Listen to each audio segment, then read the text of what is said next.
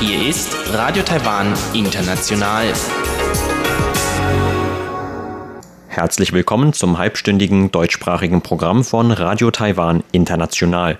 Am Mikrofon begrüßt Sie Sebastian Hambach.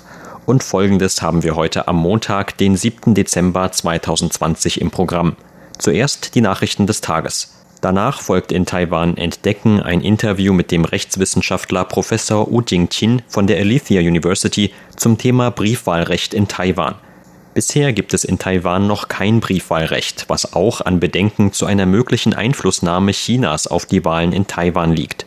Und zum Abschluss berichtet Eva Trindl in Taiwan Monitor über die Zukunft der Taiwan-USA-Beziehungen – in Taiwan fragt man sich vor allem, ob sich nach dem Amtsantritt von Joe Biden als US-Präsident die zuletzt extrem positiven bilateralen Beziehungen wieder ändern werden.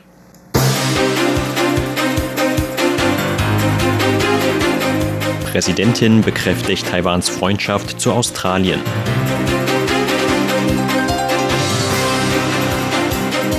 Außenministerium kritisiert Taiwans Ausschluss von UNESCO-Veranstaltungen.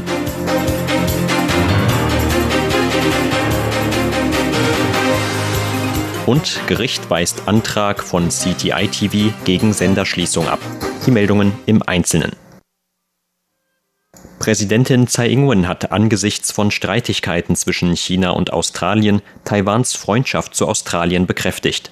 Zugleich bedankte sie sich bei Australiens aus dem Amt scheidenden Vertreter in Taiwan Gary Cohen für dessen Einsatz für die bilateralen Beziehungen. Vertreter Cohen hat Taiwan einmal als einen Freund bezeichnet, der da ist, wenn Australien ihn braucht. Er hat auch Australien einen starken Unterstützer Taiwans genannt. Wenn ich mir die Zusammenarbeit unserer Länder in der Pandemie anschaue, muss ich sagen, dass beide Länder Freunde sind.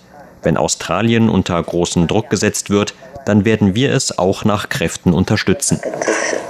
Hintergrund der Äußerungen sind jüngste Strafzölle Chinas auf Weinimporte aus Australien. Mit dem Schritt reagierte China auf Forderungen Australiens, die Ursprünge des Covid-19-Coronavirus aufzuklären. In vielen Ländern der Welt wurden Stimmen laut, Australien über den Kauf von australischem Wein zu unterstützen. Tsai sagte, dass australischer Wein überall in der Welt berühmt und sehr beliebt sei. Das Land sei Taiwans viertgrößter Lieferant von landwirtschaftlichen Produkten und Lebensmitteln. Sie hoffe, dass beide Länder ihren Austausch über ein Wirtschaftsabkommen weiter vertiefen könnten, so die Präsidentin.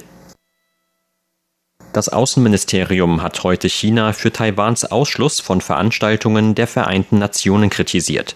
Es sei bedauerlich, dass China diese so wörtlich unangemessene Unterdrückung von Taiwans Teilnahme an UN-Organisationen sogar schon auf den wissenschaftlichen Bereich ausgedehnt habe. Mit der heutigen Stellungnahme reagierte das Ministerium auf Berichte über den Ausschluss taiwanischer Wissenschaftler vom Internationalen Zentrum für theoretische Physik, kurz ICTP. Das Zentrum mit Sitz in Italien hatte den Ausschluss von Taiwanern mit Verweis auf so wörtlich neue Regelungen der UNESCO begründet. Außenamtssprecherin Joanne O sagte dazu, das Außenministerium hat bereits die betreffenden Auslandsvertretungen dazu angewiesen, Beschwerde einzulegen und unseren Standpunkt deutlich zu machen. Wir rufen das ICTP auch dazu auf, sich an das Prinzip von wissenschaftlicher Neutralität zu halten und Politik keinen Vorzug vor wissenschaftlicher Expertise zu geben. Italienische Politiker und Wissenschaftler hätten ebenfalls bereits ein Ende von Diskriminierungen gegenüber Taiwanern gefordert, so die Außenamtssprecherin weiter. Man werde sich in Zukunft weiter um internationale Unterstützung bemühen und sich dafür einsetzen, das ungerechte Vorgehen der UN zu korrigieren. Das Oberverwaltungsgericht Taipeh hat heute einen Antrag von CTI TV gegen die Schließung des Nachrichtensenders CTI News abgewiesen. CTI TV wollte eine einstweilige Verfügung erzielen, um eine Schließung des Senders nach Ablauf der Sendelizenz am 11. Dezember zu verhindern. Die Nationale Kommunikationskommission, kurz NCC, hatte am 18. November einen Antrag von CTI TV zur Erneuerung der Sendelizenz nach Ablauf von deren sechsjähriger Laufzeit abgelehnt. Die Kommission hatte den Schritt damals mit häufigen Verstößen des Senders gegen geltende Medienbestimmungen begründet. CTI TV hatte daraufhin angekündigt, die Entscheidung juristisch anfechten zu wollen. Mit dem Antrag auf eine einstweilige Verfügung wollte CTI TV erreichen, den Betrieb des Senders für den Zeitraum eines Gerichtsverfahrens gegen die NCC fortzusetzen. In der Begründung der Richter zur Ablehnung des Antrags hieß es heute, CTI TV habe nicht darlegen können, dass eine hohe Wahrscheinlichkeit besteht, ein Gerichtsverfahren gegen die NCC zu gewinnen. Das ist eine der Bedingungen für das Stattgeben einer einstweiligen Verfügung. Die Richter sagten weiter, dass eine einstweilige Verfügung zudem die Autorität der NCC untergraben würde. Die Aufgabe der Kommission bestehe gerade darin, Fernsehsender bei der Einhaltung von Gesetzen zur Erneuerung von Sendelizenzen zu kontrollieren. Die heutige Entscheidung kann weiter angefochten werden. Das Außenministerium geht eigenen Angaben nach davon aus, die alten F-16 Kampfjets der Luftwaffe bis zum Jahr 2023 wie geplant nachrüsten zu können. Entsprechende Angaben machte Vizeverteidigungsminister Zhang Zhiping heute vor dem Verteidigungsausschuss des Parlaments. Laut Luftwaffenstabschef Huang Zhiwei sollen 2021 und 2022 jeweils 35 der Kampfjets nachgerüstet werden, gefolgt von 32 Maschinen im Jahr 2023. Manche Parlamentarier bezweifelten dagegen die planmäßige Durchführbarkeit der jährlich hohen Anzahl von Nachrüstungen von mehr als 30 Maschinen. Der Vizeverteidigungsminister sagte dazu, dass den derzeitigen Plänen nach bis zu drei Maschinen pro Monat nachgerüstet werden könnten. Das Ministerium werde genaue Kontrollen durchführen, um sicherzustellen, dass alle Nachrüstungen wie geplant abgeschlossen werden würden. Angaben der Luftwaffe zufolge sollen die alten F-16-Jets mit neuer Elektronik und Digitaltechnik ausgestattet werden. Mit den Nachrüstungen reagiert die Luftwaffe auch auf die derzeitige Bedrohungslage. In den letzten Monaten waren chinesische Militärflieger immer wieder in Taiwans Luftraumüberwachungszone eingedrungen. Das Tourismusbüro hat heute auf einer Pressekonferenz die Hauptlaterne für das Taiwan Laternenfest 2021 vorgestellt. Die Hauptattraktion des Fests im kommenden Jahr ist eine 15 Meter hohe mechanische Kunstinstallation, bei deren Design Bambusstämme und Glas zum Einsatz kommen. Laut Angaben des Tourismusbüros soll das Design der Laterne das Nebeneinander von Technologie und Tradition in Taiwan symbolisieren. Entworfen und gebaut hat die Laterne die Kunstgruppe Luxury Logico, die auf mechanische Hightech-Installationen spezialisiert ist. Verkehrsminister Lin Jialong stellte auf der Pressekonferenz heute die Besonderheiten des anstehenden Fests vor. Dazu gehören laut Lin die Verbindungen von Kunstdesign und landschaftlicher Ästhetik und von Technologie und Kunst. Das Taiwan Laternenfest ist für den 26. Februar bis 7. März in Hsinchu geplant. Hsinchus Bürgermeister Lin Zhejian sagte, er hoffe, dass das Laternenfest Taiwan Segen bringen werde und dass die Covid-19-Pandemie in der Welt bald zu einem Ende kommen könne, damit die Menschen überall wieder zu einem normalen Leben zurückkehren könnten. Zur Börse. Taiwans Aktienindex hat heute mit 124 Punkten oder 0,88 Prozent im Plus geschlossen. Zum Abschluss des heutigen Handelstags lag der TAIEX damit auf einem Stand von 14.256 Punkten. Das Handelsvolumen blieb sich auf 332 Milliarden Taiwan-Dollar oder 12 Milliarden US-Dollar.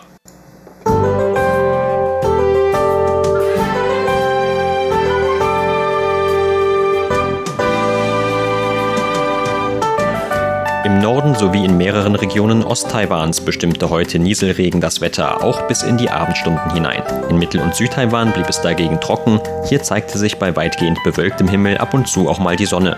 In Südtaiwan wurden heute Mittag Höchstwerte von über 31 Grad Celsius gemessen. Und das sind die Aussichten für morgen, Dienstag, den 8. Dezember. Ein heranziehendes Tief wird nach Vorhersage des Wetteramts morgen in ganz Taiwan für Regenwetter sorgen. Tagsüber und in vielen Regionen auch noch am Abend ist daher mit Regenschauern zu rechnen. Nur im Süden könnte es am Abend wieder trockener werden. Die Temperaturvorhersage für morgen lautet 17 bis 20 Grad Celsius in Nordtaiwan, in Mitteltaiwan 18 bis 24 Grad und im Süden 19 bis 28 Grad. Das waren die Tagesnachrichten. Gleich geht es weiter mit unserem Programm vom Montag, den 7. Dezember.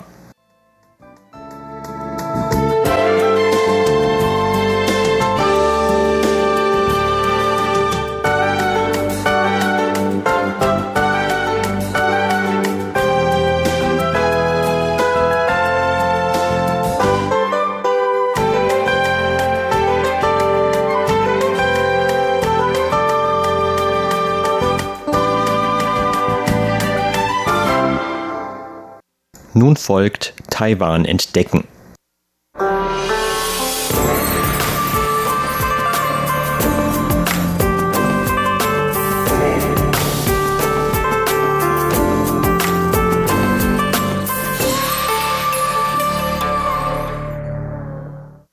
Im Zusammenhang mit politischen Wahlen wird in Taiwan seit vielen Jahren immer wieder auch über das Thema der Briefwahl diskutiert.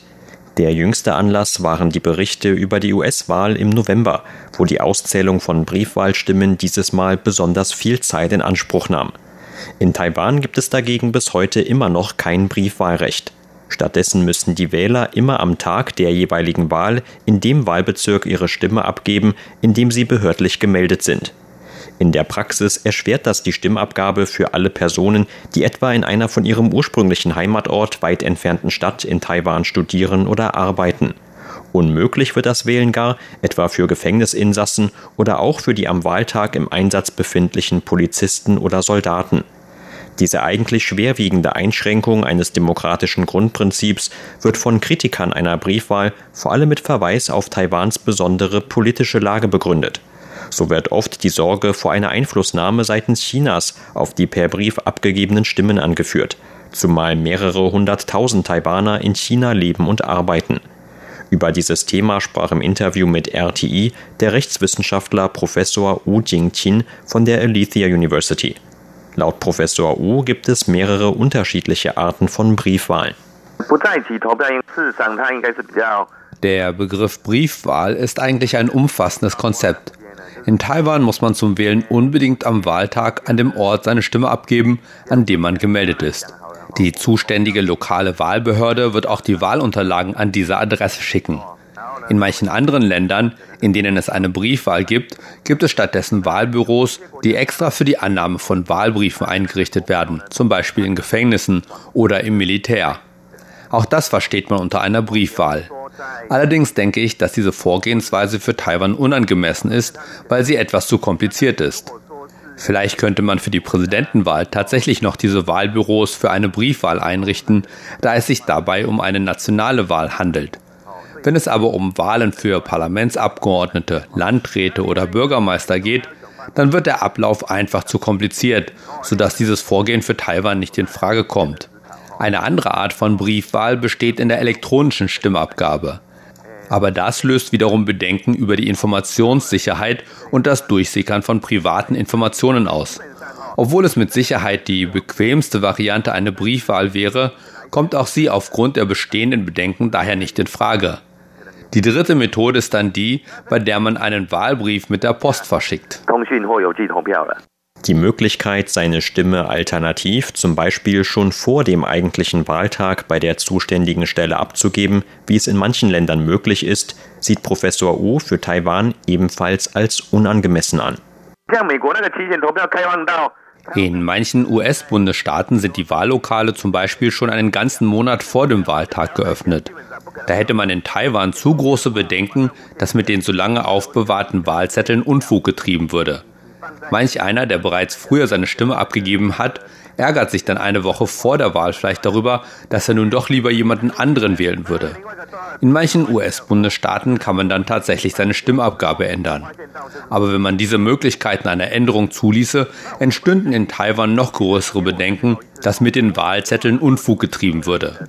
Aus diesem Grund ist auch die Umsetzung einer vorzeitigen Stimmabgabe für Taiwan ungeeignet. Was die Briefwahlmöglichkeiten angeht, bleibt also nur die Stimmabgabe per Brief als Option übrig, die in den USA aber ebenfalls für lange Verzögerungen gesorgt hat. Viele Taiwaner befürchten deshalb, dass es in Taiwan sogar noch größere Probleme damit geben könnte. Derzeit wird in Taiwans Wahlgesetz nirgendwo das Wort Briefwahl erwähnt. Im Referendumsgesetz ist dagegen tatsächlich von Briefwahl die Rede. Darin wird den Wählern das Recht auf eine Briefwahl eingeräumt.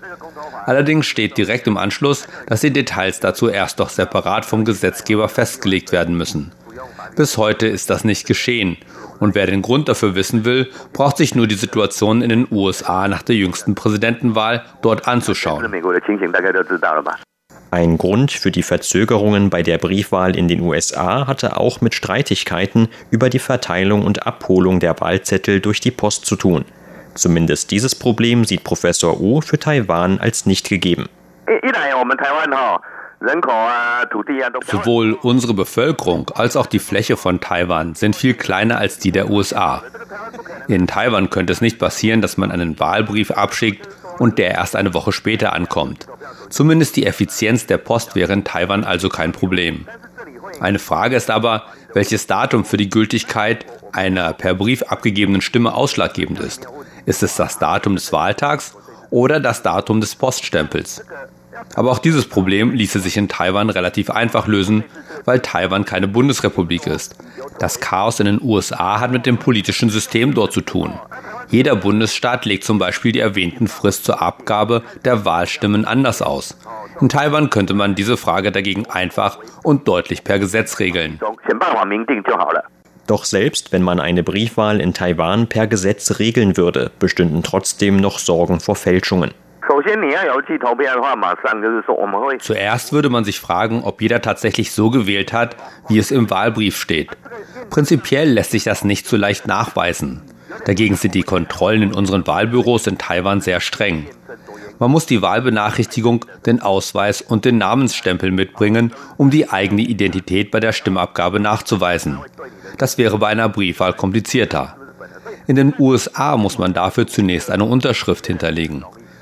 Diese Unterschrift wird dann mit der Unterschrift im Wahlbrief verglichen. Das Problem ist, dass die Unterschriftenkontrolle sehr mühselig ist. Es heißt, in den USA würden dafür Maschinen verwenden, was ich nicht wirklich glauben kann. Die Schrift und die Unterschrift einer Person verändern sich mit der Zeit. Außerdem ist in Taiwan der Namensstempel wichtiger als die Unterschrift. Wenn man aber den Wahlzettel damit abstempeln wollte, müsste erst jeder seinen Namensstempel behördlich hinterlegen. Bei der Auszählung müssten dann alle Stempel mit einer Computerdatenbank abgeglichen werden, was noch komplizierter wäre. Abgesehen von den formalen Schwierigkeiten muss man beim Thema Briefwahl in Taiwan auch immer noch die Beziehungen zum großen Nachbarn China im Blick behalten. Derzeit sind die Beziehungen zwischen Taiwan und China schlecht. Viele Taiwaner arbeiten aber in China. Taiwan muss sich bei der Briefwahl also auch noch Gedanken um die nationale Sicherheit machen. Selbst wenn es zum Beispiel in den USA zu Wahlbetrug kommen sollte, wäre dessen Ausmaß wohl eher gering. Aber wenn China den politischen Prozess in Taiwan beeinflussen will, dann könnten sie über ein Briefwahlsystem viel umfassender dabei vorgehen.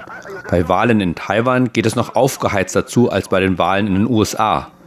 In Taiwan kommt es noch öfter vor, dass Wahlen nur durch wenige Stimmen Unterschied entschieden werden. Da kann man über Wahlbetrug einen großen Einfluss ausüben, mit Auswirkungen auf die nationale Sicherheit. Trotz aller Schwierigkeiten für eine Umsetzung des Briefwahlrechts in Taiwan hätte das Wählen auf Entfernung aber auch seine Vorzüge. Es trägt dazu bei, das demokratische System umzusetzen. In Taiwan finden Wahlen an Samstagen statt, was schon nicht so schlecht ist. Und trotzdem können manche Berufsgruppen, wie Soldaten oder Polizisten, doch nicht ihre Stimmen abgeben, wenn sie an dem Tag im Einsatz sind. Dazu kommen noch weitere Berufsgruppen, die sich auch im Ausland für Taiwan einsetzen. Man kann eigentlich auch nicht so einfach deren Recht auf eine Stimmabgabe opfern, nur weil es ihnen nicht möglich ist, am Wahltag ihren Posten zu verlassen. Die Umsetzung eines Briefwahlrechts ist daher unumgänglich. Nur so lässt sich das Recht auf Wahlen wirklich umsetzen. Doch zuvor müssen die bereits erwähnten technischen Fragen geklärt werden. Und bisher sieht es so aus, als ob das nicht so einfach wäre. Wenn in Taiwan die Bekanntgabe eines offiziellen Wahlergebnisses so lange dauern würde wie in den USA, würden die Menschen auf die Barrikaden gehen und die Wahlkommission oder das Präsidialamt umzingeln. Aber um die bestehenden technischen Fragen zu lösen, muss man sehr umsichtig vorgehen. Sie hörten ein Interview mit dem Rechtswissenschaftler Professor Wu Jingqin von der Alethea University zum Thema Briefwahlrecht in Taiwan. Vielen Dank für Ihr Interesse. Am Mikrofon war Sebastian Hambach.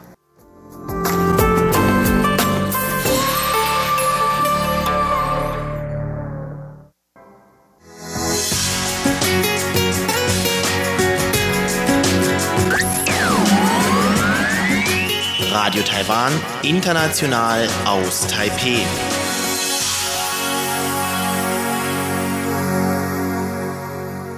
Und weiter im Programm geht es nun mit einer neuen Ausgabe von Taiwan Monitor, moderiert von Eva Trindl. Darin geht es heute um das Thema der zukünftigen US-Taiwan-Beziehungen und wie sich diese unter einem Präsident Joe Biden weiterentwickeln könnten.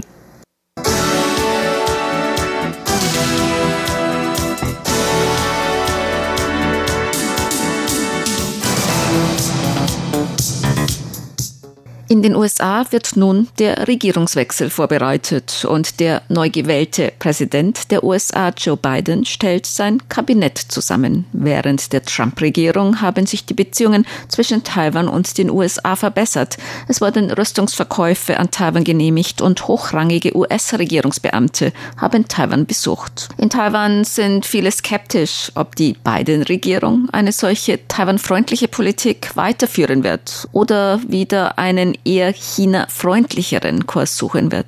Radio Taiwan International sprach mit Derek Mitchell, Direktor des National Democratic Institute for International Affairs, kurz NDI. Das Nationale Demokratische Institut für internationale Angelegenheiten ist eine US-amerikanische Einrichtung mit Sitz in Washington zur internationalen Förderung von Demokratie, vor allem in Entwicklungsländern. Derek Mitchell war während der Obama-Regierung ein ranghoher Beamter für Sicherheit in der Region Asien und Pazifik im US-Verteidigungsministerium.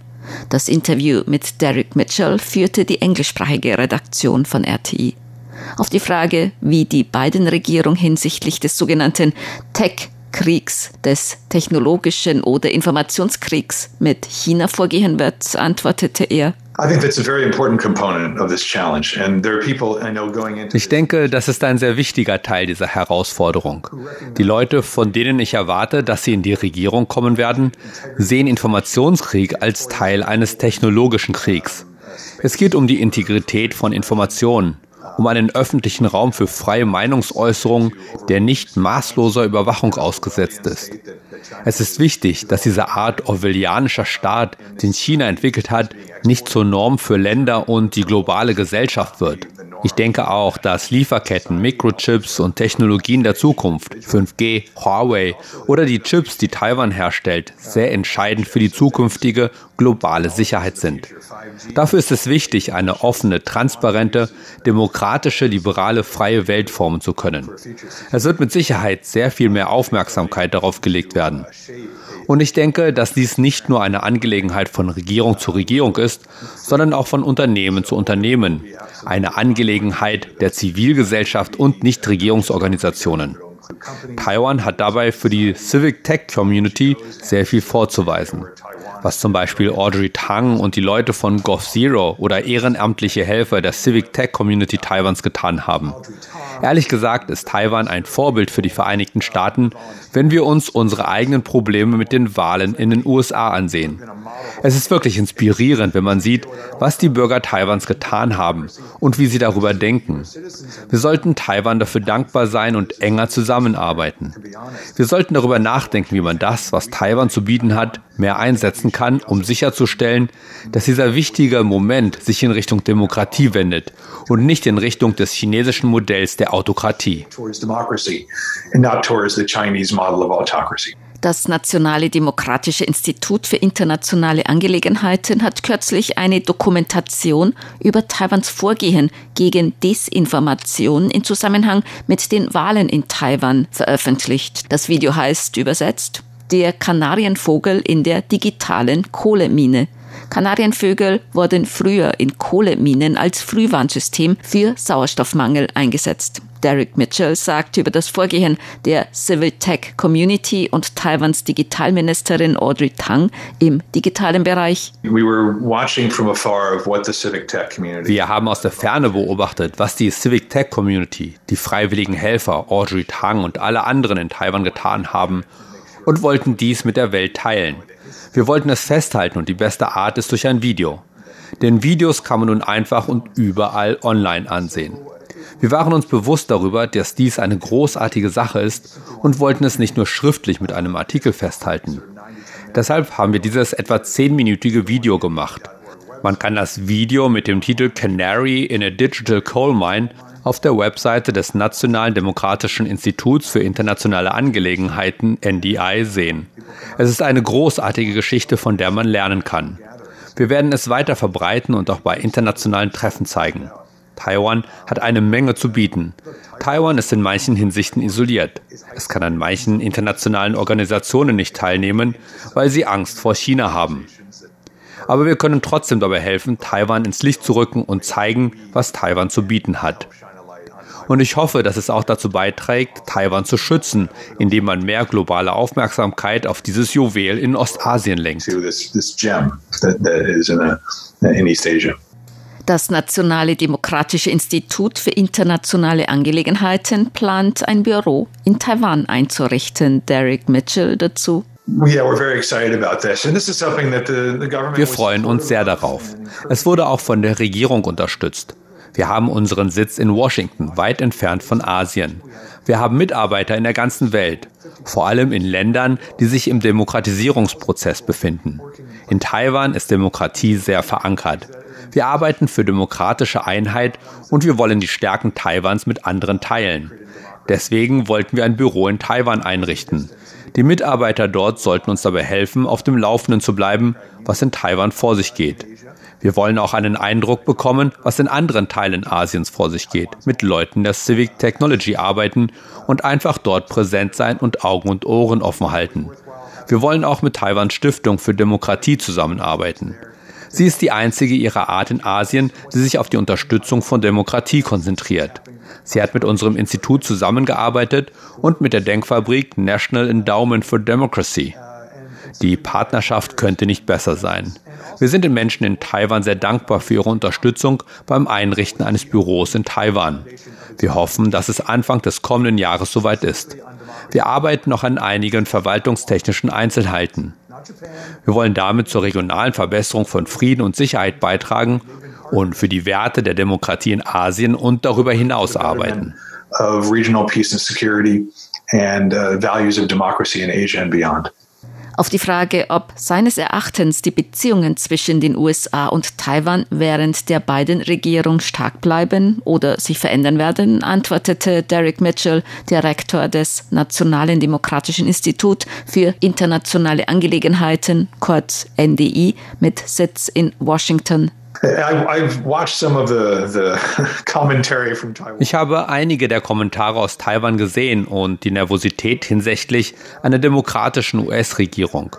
Aber ich glaube fest, dass es ein starkes, ein erweitertes Bekenntnis für Asien geben wird. Man hat schon während der Obama-Regierung erkannt, wie wichtig Asien ist.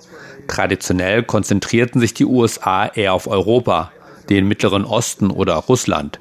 Aber man hat erkannt, dass Asien ein wichtiges Zentrum für die Welt ist. Wegen Covid und wirtschaftlicher Herausforderungen müssen wir uns derzeit auf innere Angelegenheiten konzentrieren. Aber ich bin sehr vertrauensvoll, dass die beiden Regierung einen sehr starken Fokus auf Asien legen wird und dass sie sich sehr bewusst über die Herausforderung durch China ist.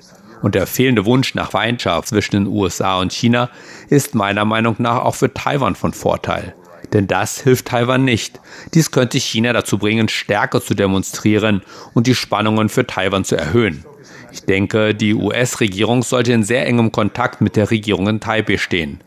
Sie sollte die sensible Position Taiwans verstehen und nichts unternehmen, das Taiwans Situation noch schwieriger macht, nur weil die USA Härte gegenüber China demonstrieren wollen. Ich denke, wir können Stärke gegenüber China zeigen und fest zu unseren Werten und Bekenntnissen stehen und gleichzeitig sensibel für die Interessen unserer Partner sein. Und ich denke, dass die Leute in der beiden Regierung eine solche Sensibilität zeigen werden.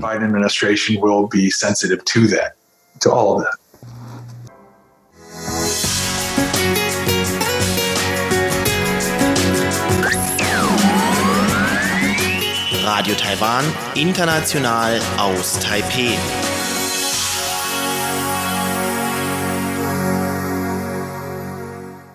Und damit sind wir auch wieder am Ende unseres halbstündigen deutschsprachigen Programms von Radio Taiwan International am Montag, den 7. Dezember 2020.